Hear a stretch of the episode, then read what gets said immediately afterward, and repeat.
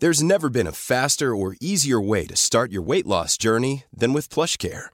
PlushCare accepts most insurance plans and gives you online access to board-certified physicians who can prescribe FDA-approved weight loss medications like Wigovi and Zepbound for those who qualify. Take charge of your health and speak with a board-certified physician about a weight loss plan that's right for you. Get started today at plushcare.com slash weight loss. That's plushcare.com slash weight loss. plushcare.com slash weight loss. Porque el mundo actual no se entendería sin la economía y los negocios. Acompaña a Mario Maldonado, el columnista de negocios más joven y objetivo del periodismo financiero, en su programa Bitácora de Negocios.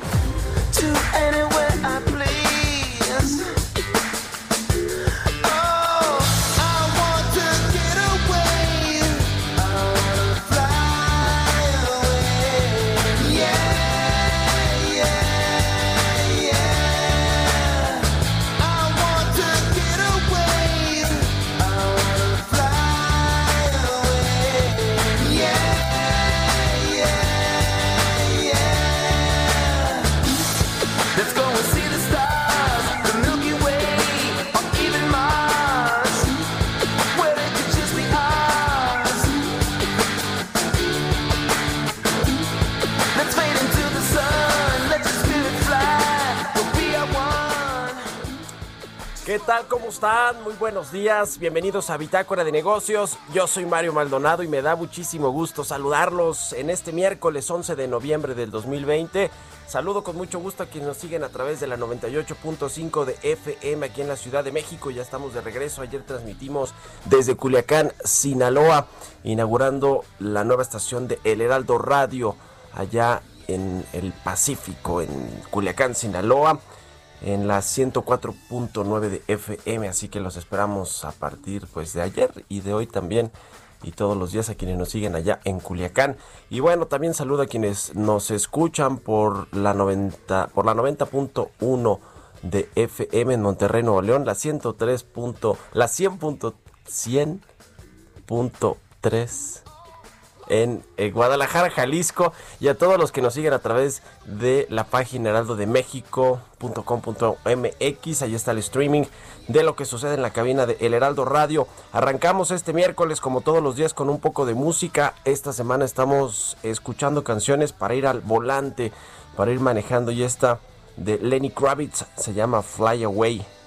Así que bueno, pues arrancamos con Lenny Kravitz y vamos a entrarle ahora sí a la información. Hablaremos con Roberto Aguilar, como todos los días tempranito aquí en Bitácora de Negocios, sobre eh, que Rusia contraataca, su vacuna no tiene 90% de efectividad, sino 92%, eso es lo que dicen los rusos a propósito de esta vacuna de la estadounidense Pfizer, que bueno, pues parece ser que será una realidad en los próximos meses, comenzará pues ya a producirse a gran escala y a enviarse a el resto del mundo. Mientras que Joe Biden prepara la mudanza a la Casa Blanca, Trump busca más tribunales para impugnar la elección presidencial. Pues bueno, business as usual, como se dice en los Estados Unidos con Donald Trump, pues es lo que sabe hacer Donald Trump, berrinche. Y se prolongará la telenovela del Brexit, también vamos a hablar de eso con Roberto Aguilar. Platicaremos también con Carlos Reyes, analista económico colaborador aquí en Bitácora de Negocios los miércoles sobre las MIPIMES, las micro, pequeñas y medianas empresas que han sido los negocios más afectados con la crisis económica que generó el coronavirus. Vamos a hablar con Carlos de qué tan afectadas están estas unidades de negocio en el país y pues cuál es la perspectiva que tienen para los próximos meses, para el próximo año. Vamos a hablar también de todo este asunto de Cancún, de eh, perdón, de Cancún, no, es que estaba viendo acá en la televisión al gobernador de Cancún, a Carlos Joaquín, eh, sobre todo, bueno, este asunto ahí social que, que derivó ya la, en la renuncia del eh, titular de la Secretaría de Seguridad Pública del señor Capela, allá en Cancún, Alberto Capela, el secretario de Seguridad de Quintana Roo. Pero bueno, no vamos a hablar tanto de eso, sino de lo que está pasando en Tabasco con la Comisión Federal de Electricidad y este encontronazo del gobernador Adán Augusto López con Manuel Barlet por el desfogue de esta presa Peñitas que pues ha generado, según el gobernador, pues las inundaciones y el desastre, la crisis que, que hay en Tabasco y en Chiapas también. Bueno, vamos a hablar con Fausto Cuevas, también director de la Asociación Mexicana de la Industria Automotriz, sobre las armadoras que tuvieron su mejor mes en un año. Por fin el sector comienza a recuperarse en, eh, pues en, el, en el mes de, octubre. Eh, la, exportación y la producción se activaron de nueva cuenta y regresaron a números positivos. Vamos a hablar de eso con Fausto Cuevas de la AMIA y también platicaremos con León Refriger, director general de La Borra del Café, es una franquicia mexicana que se está expandiendo en los Estados Unidos. Así que le vamos a entrar a muchos temas hoy aquí en Bitácora de Negocios. Quédese con nosotros, se va a poner bueno. Son las 6 de la mañana con 7 minutos tiempo del centro de México. Vámonos con el resumen de las noticias más importantes para arrancar este día con Jesús Espinos.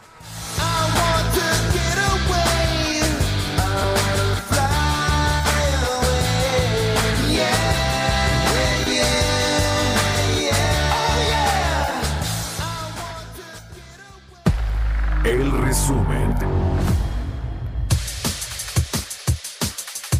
Unidad de Inteligencia Financiera de la Secretaría de Hacienda informó que México asumió la vicepresidencia del grupo de expertos para el control del lavado de activos en coordinación con Paraguay como presidente del grupo en la misión en México en la Organización de Estados Americanos. Guillermo Ortiz, ex gobernador del Banco de México, hizo un llamado a la administración del presidente Andrés Manuel López Obrador a replantar su relación con el sector privado de cara a los cuatro años que le restan en el poder. También advirtió que el gobierno utiliza selectivamente las consultas públicas contra proyectos de inversión para preservar sus propias obras. La Comisión Económica para América Latina y el Caribe y la Organización Internacional del Trabajo coincidieron en que si la economía internacional sigue sin recuperarse como se observa hasta el momento, para el 2021 el desempleo será mayor al 2020. Interjet confirmó que el inversionista Carlos Cabal de Peniche decidió retirar su participación en la aerolínea y consideró que no afectará los proyectos de capitalización para hacer frente a la reestructuración de la aerolínea. El personaje clásico de los videojuegos Mario Bros. se dio de alta ante el SAT. La compañía Nintendo se suma al listado de plataformas digitales que dieron de alta su RFC como parte de las nuevas obligaciones para que las plataformas tecnológicas y quienes sean usuarios de ellas paguen impuestos. Bitácora de negocios en El Heraldo Radio. El editorial.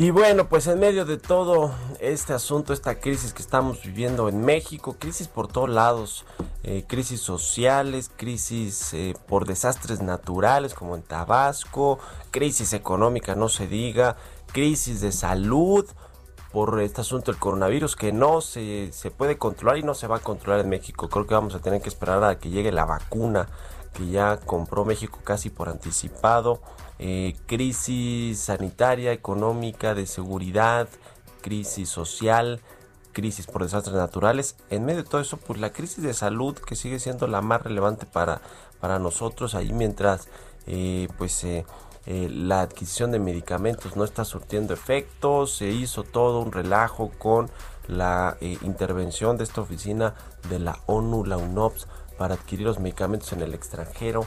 Eh, se cambiaron las reglas, se cancelaron estas compras consolidadas, como se venían haciendo por lo menos con laboratorios mexicanos o extranjeros que están en México y que pueden producir los medicamentos para distribuirlos de manera rápida y eficiente.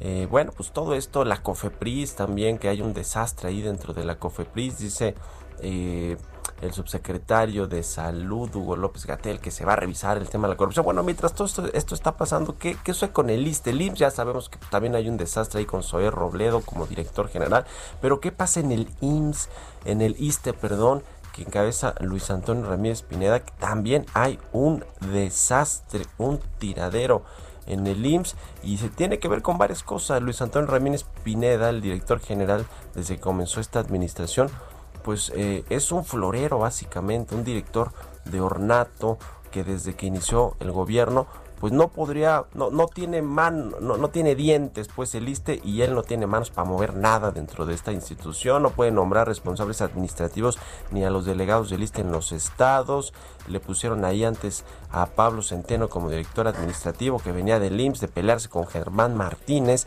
luego eh, pues él terminó saliendo para eh, eh, dirigir este eh, distribuidora de medicamentos del gobierno, Birmex, después de que David López, usted se acuerda, pues se cayó de este puesto tras la publicación de los videoescándalos con el, con el hermano del presidente López Obrador, con Pío López Obrador. Y bueno, pues ahí también hay todo un tema en el ISTE porque eh, también usted sabe, se integró un...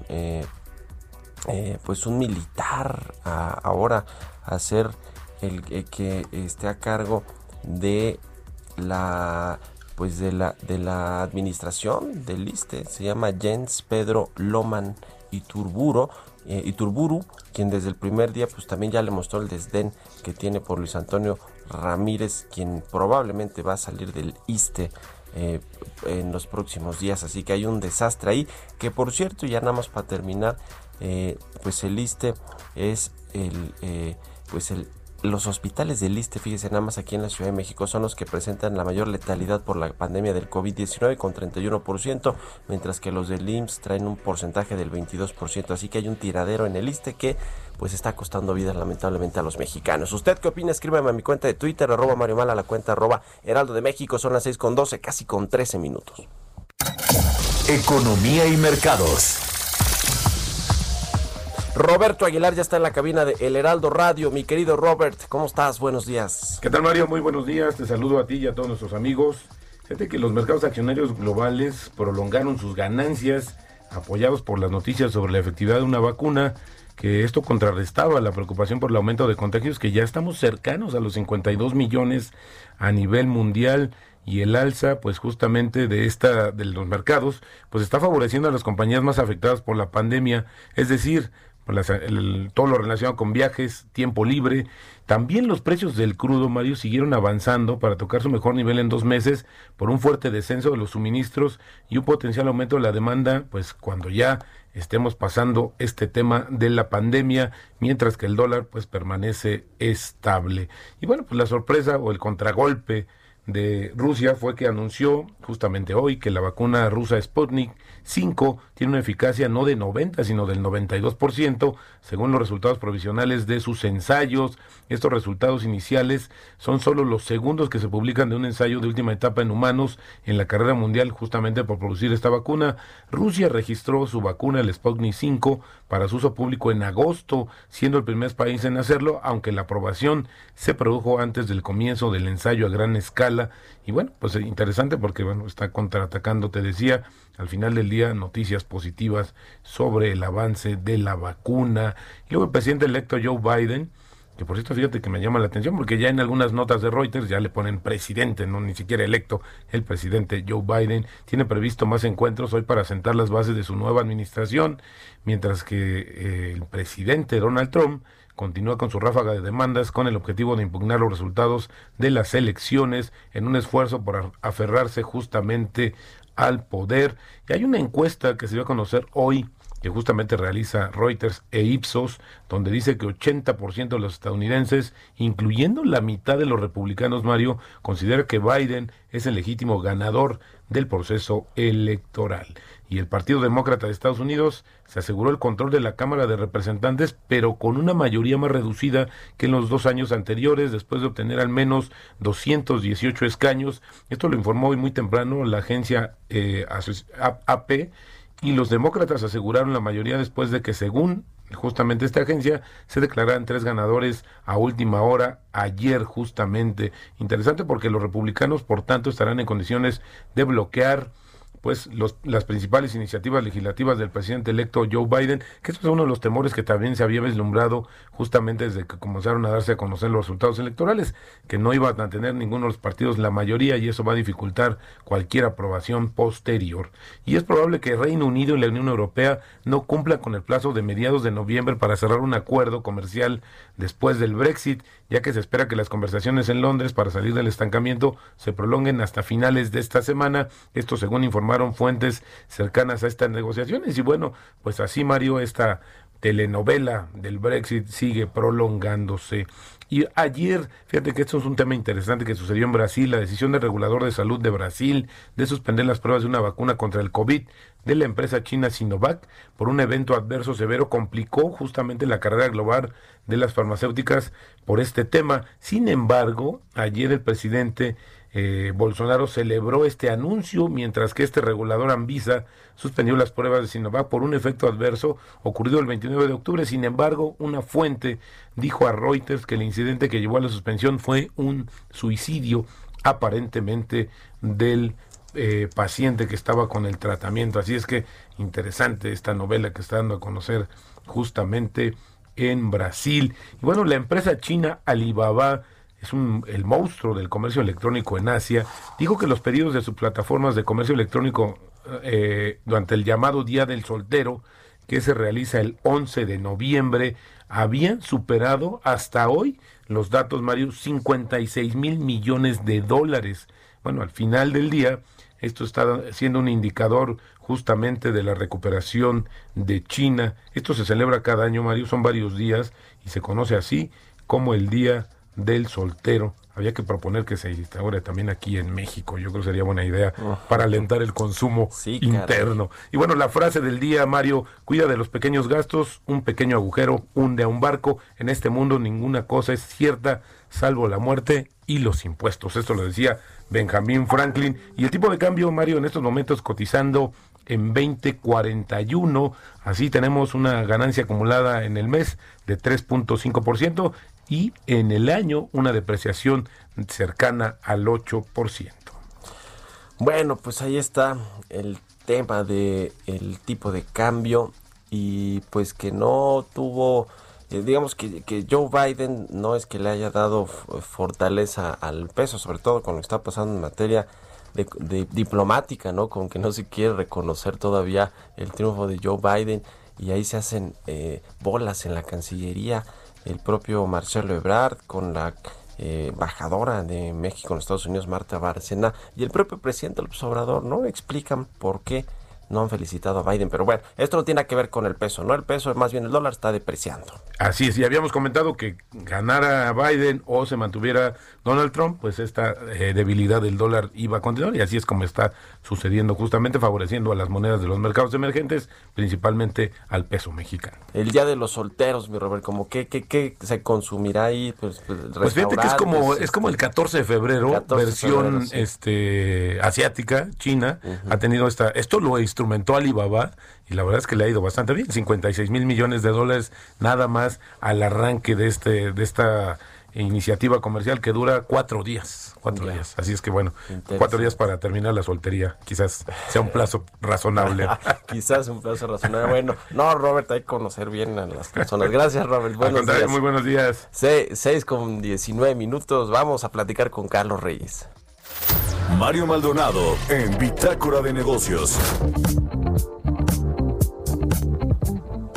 Y bueno, como todos los miércoles está en la línea telefónica Carlos Reyes, analista económico.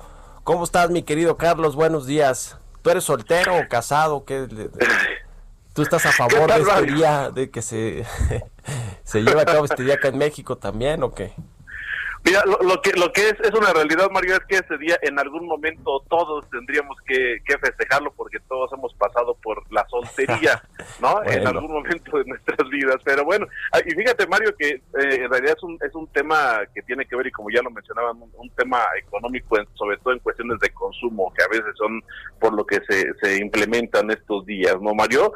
Eh, pero fíjate, Mario, que bueno, hablando también de temas económicos y bueno, lo que hemos coincidido en pues en varias ocasiones que hemos platicado, Mario, sobre los buenos deseos y el optimismo en las cifras económicas que da esta administración federal y en general así son las administraciones, ¿no? Por ejemplo, ayer Mario la Secretaría de Economía pues se refirió a la inversión extranjera directa y proyectó que la llegada de capitales en este año van a ser igual a las que se registraron en 2019, cuando Mario, la verdad es que las señales pues no no indican ello, pues tan solo en el primer semestre del año la inversión extranjera directa tuvo una caída de 0.7%, Mario. Ahora, En el balance de esta pandemia, eh, casi nadie ha salido ileso, pero las micro, pequeñas y medianas empresas, la verdad es que han sufrido un verdadero golpe mortal, Mario. Pues casi medio millón de este tipo de empresas han realizado paros técnicos, muchas de ellas aún eh, ahorita se encuentran en, en- en paro de actividades o reiniciando parcialmente. Se calcula, y de acuerdo con un estudio de la Asociación Signos Vitales, dice que existe un 47% de empresas de este tipo que presentan una probabilidad mayor al 50% de cerrar sus puertas ya de manera permanente, Mario, lo que sería alrededor de 60 mil empresas. ¿Por qué? Bueno, por el caso no han podido sostener la nómina, eh, básicamente han caído en insolvencia. Eh, un tema importante, Mario, es el caso de la cartera vencida de este tipo de empresas, de las MIPIMES. El, este índice de morosidad empezó el año con un eh, 5.9% y ya vamos en 6.4% en meses recientes. Las consideradas como MIPIMES, Mario, y lo importante aquí es que representan el 99.8% del total de las unidades económicas y además, Mario, en cuanto al empleo, concentran el 70.9% de la población ocupada. Ya el restante 29.9% es ocupado pues por las grandes empresas. Entonces, cuando se habla de consumo y haciendo referencia a estos días como el día de soltero eh, Mario, bueno, pues son precisamente para motivar el consumo porque estas MIPIMES aquí en México representan el 42% del producto interno bruto.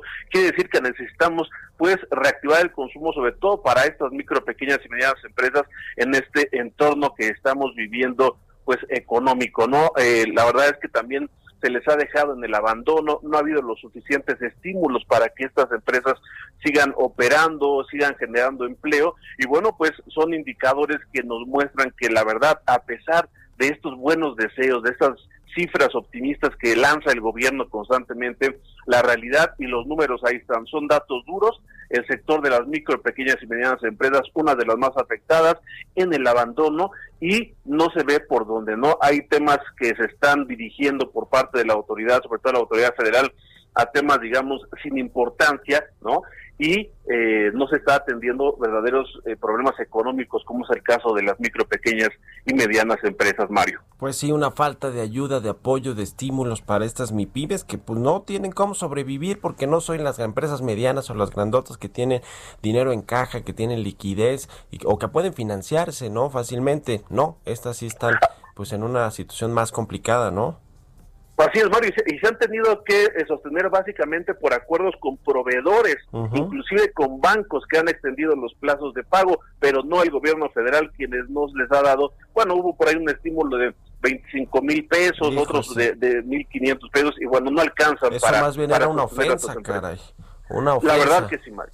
Porque empresas se gastan ese dinero quizá en un mes de renta o en, en una nómina, pero ¿qué, ¿qué pasa en los siguientes meses? Se les ha dejado en el abandono, Mario, y la verdad es que no hay no no, no hay eh, eh, por parte del gobierno pues voluntad, no están preocupados Sí. por otro tipo de cosas y no en esto. Y no hay una política industrial tampoco clara por parte de la, de la Secretaría de Economía que se criticó desde que se presentó este plan de cómo iba a, a, pues a funcionar. Gracias, mi querido Carlos. Un abrazo. Muy buenos días. Mario, que tengas muy buen día. Sigan a Carlos Reyes en Twitter, C Reyes Noticias. Vamos a hacer una pausa y ya volvemos aquí a Bitácora de Negocios.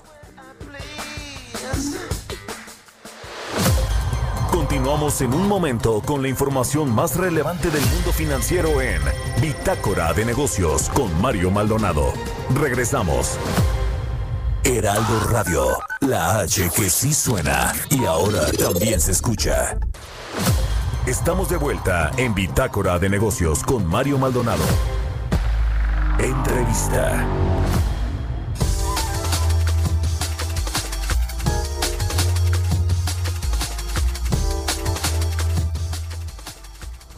Ya estamos de regreso aquí en Bitácora de Negocios. Son las 6 de la mañana con 30 minutos, tiempo del centro de México. Vamos a platicar, eh, le decía al inicio del programa, con Fausto Cuevas. Él es director de la Asociación Mexicana de la Industria Automotriz, sobre estos datos de producción y exportación al mes de octubre, que, bueno, subieron más de 8%. Estos dos renglones, hay una recuperación en la demanda de los Estados Unidos, que es nuestro principal socio comercial y a quien le exportamos eh, buena parte de la producción automotriz. Así que, bueno, pues son datos alentadores, por lo menos después de estos largos meses de crisis eh, muy fuerte en el sector. ¿Cómo estás, Fausto? Muy buenos días, qué gusto saludarte. ¿Qué tal, Mario? Buenos días. Muchas gracias por el espacio. Platícanos, por favor, de estos dos datos que se dieron a conocer eh, con respecto a la eh, producción y exportación de vehículos en el mes de octubre. Bueno, efectivamente, como señalas, fue un buen mes. Tuvimos eh, pues un, un muy buen registro de producción y de exportación. En el mes de octubre se, se produjeron eh, 347.829 vehículos. Esto es 8.8% más que el mes de octubre del año pasado. Y en exportación, pues exportaron 280.474 unidades, que es un 8.2% por arriba de lo exportado en octubre de 2019. Sin embargo, en el acumulado de los 10 meses del año, Sí. pues seguimos estando por debajo de las cifras de, del año pasado. En producción tenemos una disminución del 25% y en exportaciones del 26.3%. Esto pues es obviamente eh, el resultado de los dos meses eh, y poco más y, y- y días que estuvimos eh, sin tener operaciones durante abril y mayo. Sí. Entonces, son poco más de 740 mil unidades lo que se dejó de producir y una cifra similar de lo que se dejó de exportar en ese periodo, lo cual pues va a ser muy difícil recuperar. Sin embargo, el, mes de octubre pues nos da una perspectiva optimista, ¿no? Cautelosa, pero optimista para, para el cierre del año. Eh, ¿Así prevén que vengan ya los datos de eh, noviembre y diciembre? ¿O cómo está normalmente la temporada de fin de año, Fausto, con respecto a la producción y la exportación? Y la producción, bueno, también tiene que ver con el consumo doméstico, ¿no? Es decir, con la compra de vehículos en, México. Eh, ¿cómo, ¿Cómo están es- estos datos? ¿Cuál es la previsión para los meses de noviembre y de diciembre? Podríamos esperar algo similar eh, en, en cuanto a producción y exportación, eh, aunque tradicionalmente, y, lo que ha sido los dos últimos años, eh, hacia finales del año también eh, cambios de, de modelos y demás.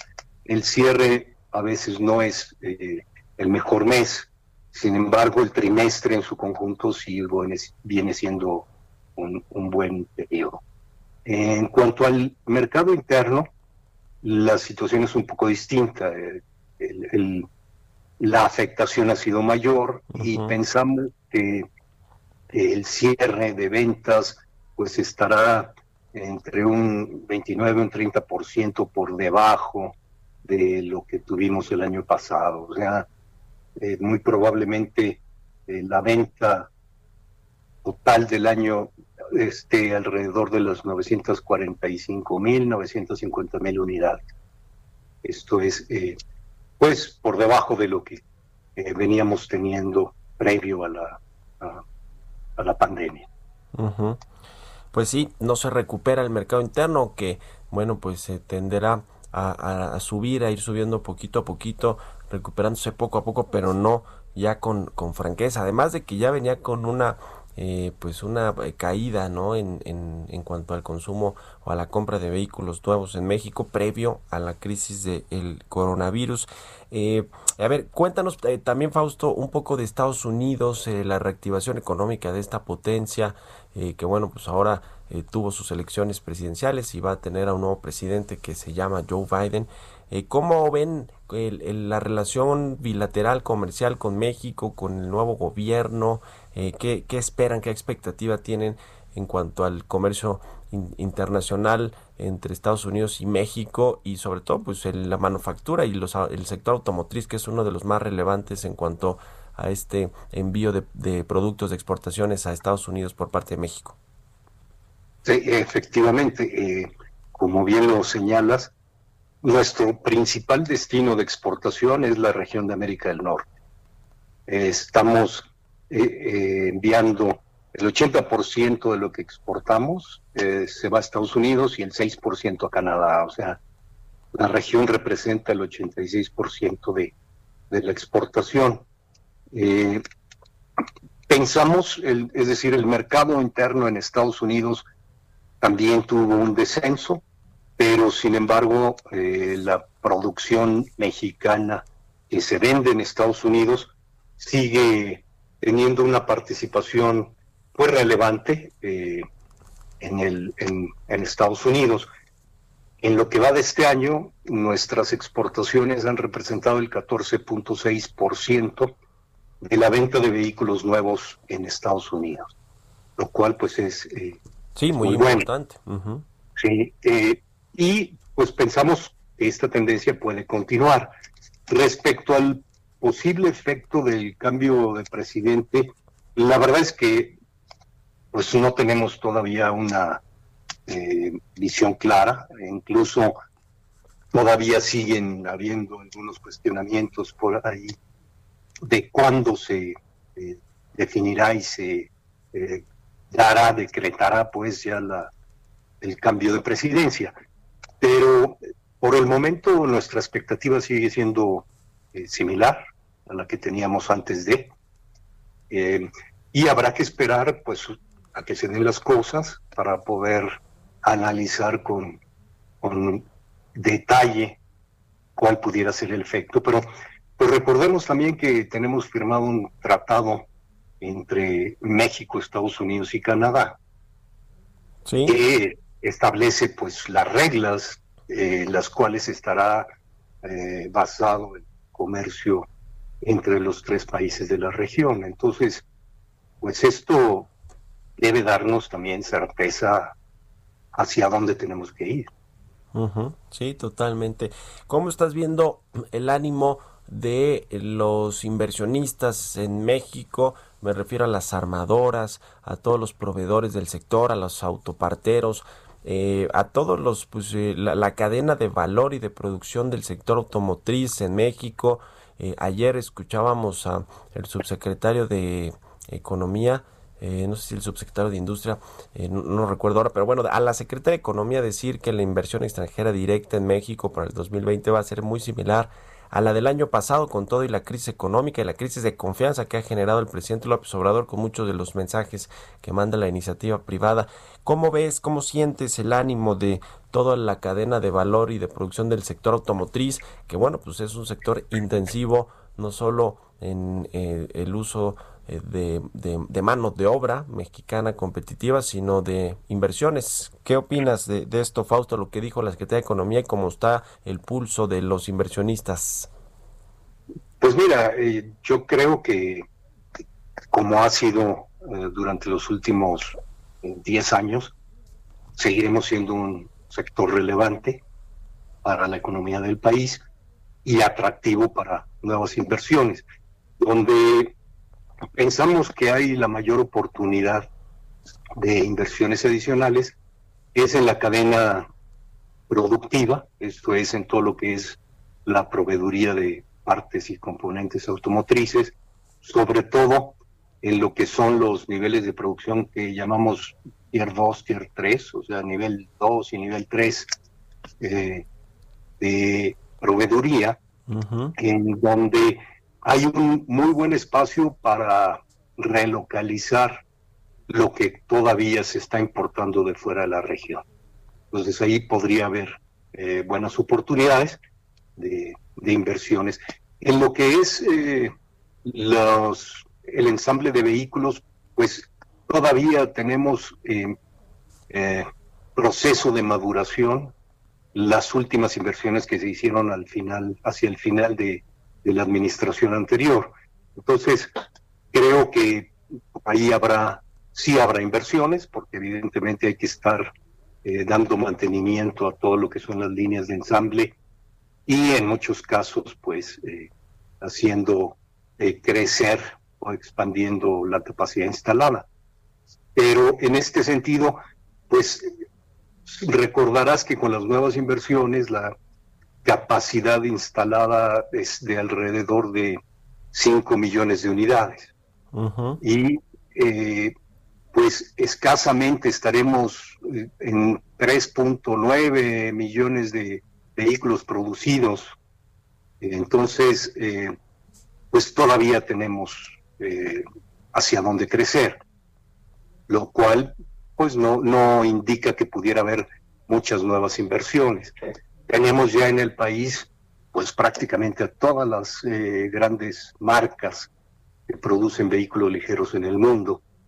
Eh, podría haber algunas adicionales que pudieran venir, eh, principalmente de origen asiático, de China pudiera ser, pero todavía no hay nada, nada en claro. Entonces, son perspectivas, posibilidades que, que no se han eh, definido todavía.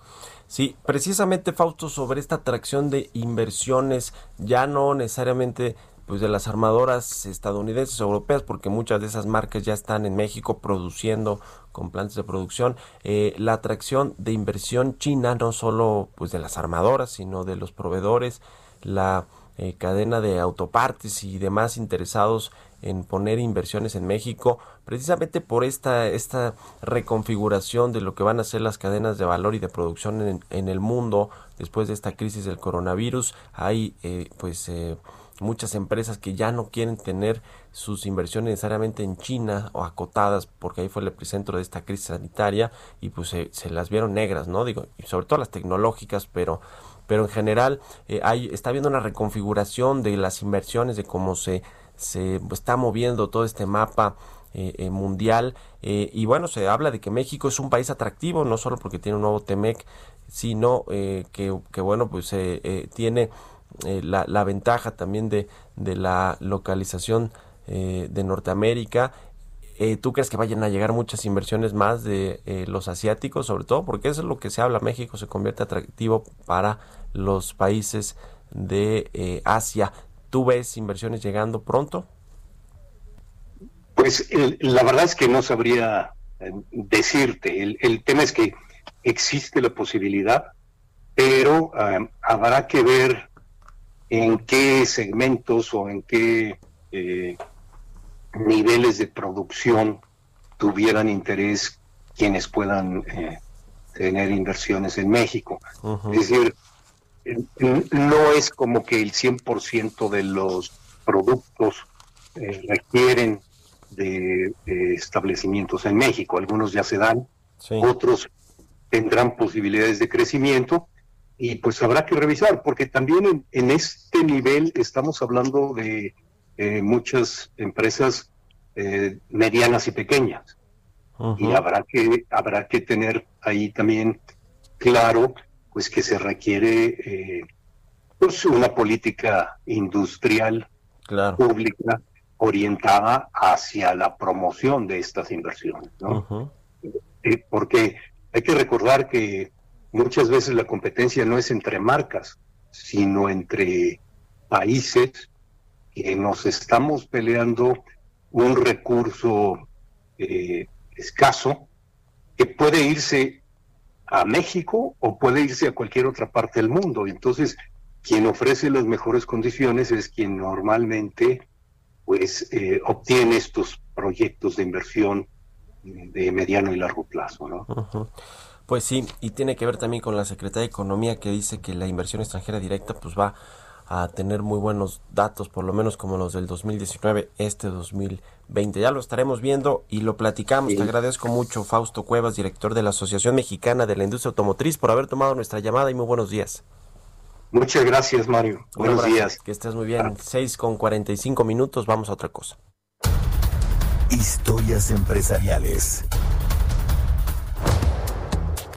Bueno, pues ayer Apple, esta tecnológica que cofundó Steve Jobs y que dirige Tim Cook, tuvo una presentación importante para desarrolladores. Dio a conocer su chip M1 del proyecto Silicon, que es el procesador que tendrán sus nuevas computadoras a partir del 2020. Giovanna Torres nos cuenta.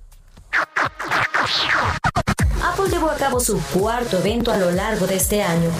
La compañía que dirige Tim Cook presentó sus nuevos ordenadores Apple Silicon, el cual se estrena con su primer chip llamado M1, marcando así el futuro de la gama de las computadoras de la compañía. El primer chip diseñado especialmente para Mac de momento vendrá incorporado en tres dispositivos, MacBook Air, MacBook Pro y el Mac Mini. De esta forma, Apple dice adiós a los chips de Intel tras 15 años de relación. De acuerdo con el equipo de Apple, han trabajado en esta tecnología desde hace una década, la cual ya está en los dispositivos móviles como el iPad, el iPhone y el Apple Watch y han dado el siguiente paso con el chip M1, el cual promete potenciar las capacidades de la Mac. M1 será más rápida que el 98% de los ordenadores más vendidos en el último año y nueve veces más rápido que el modelo más reciente. Y además ayuda a que los dispositivos de Apple gasten menos energía. Por si fuera poco, mejora cómo se ven los gráficos. Este portátil, que no cuenta con ventilador y será aún más silenciosa que otras de la compañía, tendrá un costo inicial de 999 dólares. La nueva MacBook Pro Air M1 viene con una pantalla de retina de 13 pulgadas y Touch It. Al contar con este chip, se espera una mayor autonomía, mejor rendimiento de las computadoras, mejores gráficos, especialmente con la actualización del sistema operativo Mac Big Sur, que ocurrirá este jueves. Bitácora de Negocios, Giovanna Torres. Entrevista. Y bueno, cambiando de tema, me da mucho gusto saludar en la línea telefónica a León Refreger. Él es director general de La Borra del Café, una franquicia mexicana, eh, pues muy interesante que está expandiéndose. ¿Cómo estás, León? Muy buenos días. Muy bien, muchas gracias. Eh, encantado de la invitación. Un gusto saludarlos a ti y a tu auditorio. Igualmente, a ver, platícanos primero, pues la borra del café, cuándo surge, eh, cuántas unidades tiene en México y bueno, hablamos ahora del tema de la expansión y el crecimiento que están teniendo. Pues mira, hace ocho años, en, en junio del 2012 nació la, la marca. Ahí este, eh, abrimos nuestra primera sucursal en Guadalajara y hoy ya tenemos 56 sucursales operando en México, la gran mayoría en Guadalajara, luego Querétaro, y bueno, tenemos ahí presencia en Monterrey, Chihuahua y en algunas otras ciudades de, la República Mexicana. Y como bien dice, pues ya ahora sí ya tuvimos la buena fortuna de abrir nuestra segunda sucursal ahorita en, Estados Unidos y ya estamos en el proceso de expansión. Muy interesante. ¿Cuál es el modelo de negocio de la borra del café eh, León? Es decir, ¿cuál es el diferenciador competitivo que tienen respecto al resto de las otras marcas? Y también platícanos del modelo de franquicia, que es interesante para quienes quieren invertir en, en un negocio y bueno, pues la borra del café sería una opción. Bueno, eh, nosotros somos un espacio dedicado a inspirar, esa es nuestro, nuestra misión, eh, nuestra, nuestra oferta de valor que estamos tratando de, de presentarle al consumidor, pues, ¿no? En nuestros espacios que nosotros creamos tenemos áreas para intercambiar libros, tenemos un área para poder ver una película, tenemos salas de juntas, eh, somos pet friendly, es decir, eh, cada vez que creamos una cafetería eh, tratamos de crear toda una experiencia interactiva para que el consumidor, el consumidor pueda aprovechar el espacio y además de, de tener una buena compañía de un gran café mexicano, pues, ¿no? Entonces, este, ese es un poquito nuestro diferencial. En los modelos de inversión pues, hay muchas formas de invertir en México. Eh, puedes invertir en una, franquicia directamente, puedes invertir con nosotros en alguna, en alguna sucursal que te interese, que sea nuestra. Eh, actualmente el 70% de las sucursales son, del corporativo y el otro 30% son franquicias. Entonces, eh, así que depende mucho de, la, de las personas, cómo se sientan más, más cómodas en su proceso de inversión, este, pues cómo pueden hacerlo. ¿no? Y en Estados Unidos son del corporativo. ¿no? Actualmente toda la expansión la estamos haciendo directamente nosotros. Pues, ¿no? Tienen un fondo de Venture Capital, ¿no? una asociación con un fondo para la apertura de sucursales en Estados Unidos, la, digamos la expansión internacional de la borra del café. Así es, tuvimos mucha fortuna de que, de que nos buscó un Venture Capital para abrir 200 sucursales en California en los próximos cinco años. Entonces, este, estamos muy contentos, pues, ¿no? Es, es, eh, lo hemos comentado mi socio y yo, pero somos una, una cafetería en Silicon Valley. Entonces, es algo muy interesante. Y bueno, gracias a Dios, estos capitales de allá eh, tomaron la decisión de trabajar con nosotros, nos están ayudando mucho, y está el proyecto de 200, y eso nos obligó a tener un proyecto aparte nosotros en Estados Unidos, en el resto del país, para acompañar con 120 sucursales. Es decir, eh, gracias a esta oportunidad, pues vamos a expandirnos a 320 sucursales en los próximos cinco años aquí en Estados Pues muy interesante el crecimiento que tienen planteado en Estados Unidos. ¿Por qué eh, decidieron, digamos, ya saltar después de ocho años al mercado estadounidense? ¿Qué oportunidades vieron? Sobre todo, pues en estos estados, ¿no? Donde hay muchos latinos, mexicanos. Es el caso de, de California, por supuesto, pero están también proyectando un crecimiento importante para la ciudad de Chicago, ¿no? Illinois. Así es, así es. Empezamos aquí en Chicago. Esa fue nuestra, Ah, ok, fue sí, nuestra sí, primer aterrizaje, nuestra primera base. Aquí abrimos la primera y segunda sucursal. Estamos por abrir otras tres este, en los próximos meses. Y van a ser diez aquí en Chicago para, para el cierre del 2021. Aterrizamos acá porque pues, fuimos muy afortunados. Pues la verdad es que una, un familiar de mi socio este, tuvo la oportunidad de tener un local comercial y justo cuando cuando él no decidía qué hacer, nosotros dijimos, "Oye, déjanos abrir una, una cafetería para nosotros empezar con este proyecto de, emprendimiento aquí en Estados Unidos. Nos dijo que sí.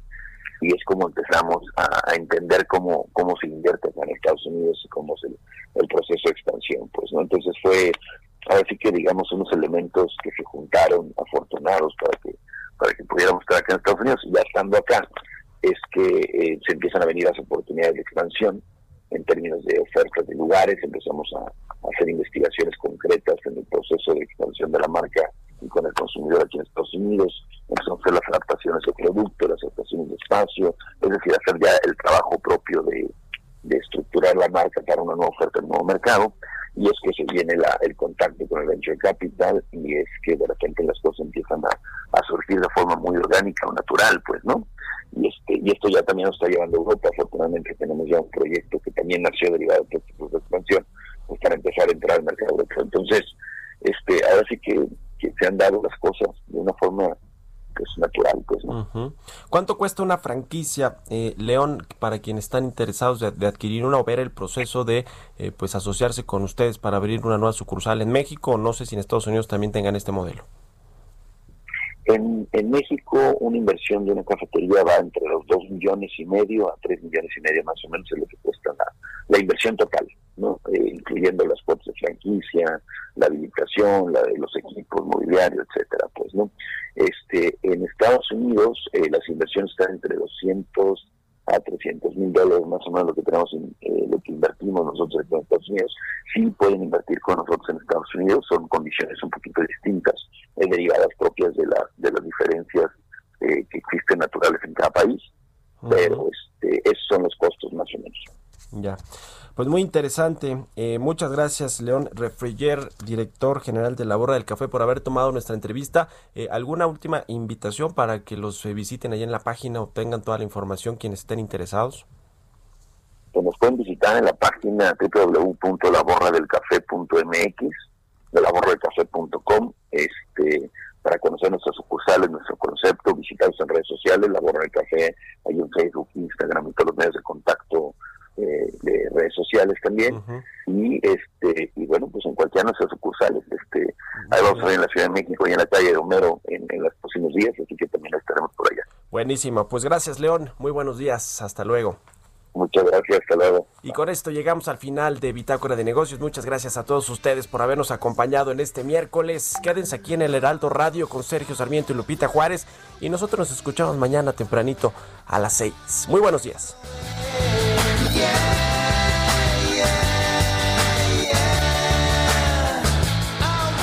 Esto fue Bitácora de Negocios con Mario Maldonado, donde la H suena y ahora también se escucha. Una estación de Heraldo Media Group.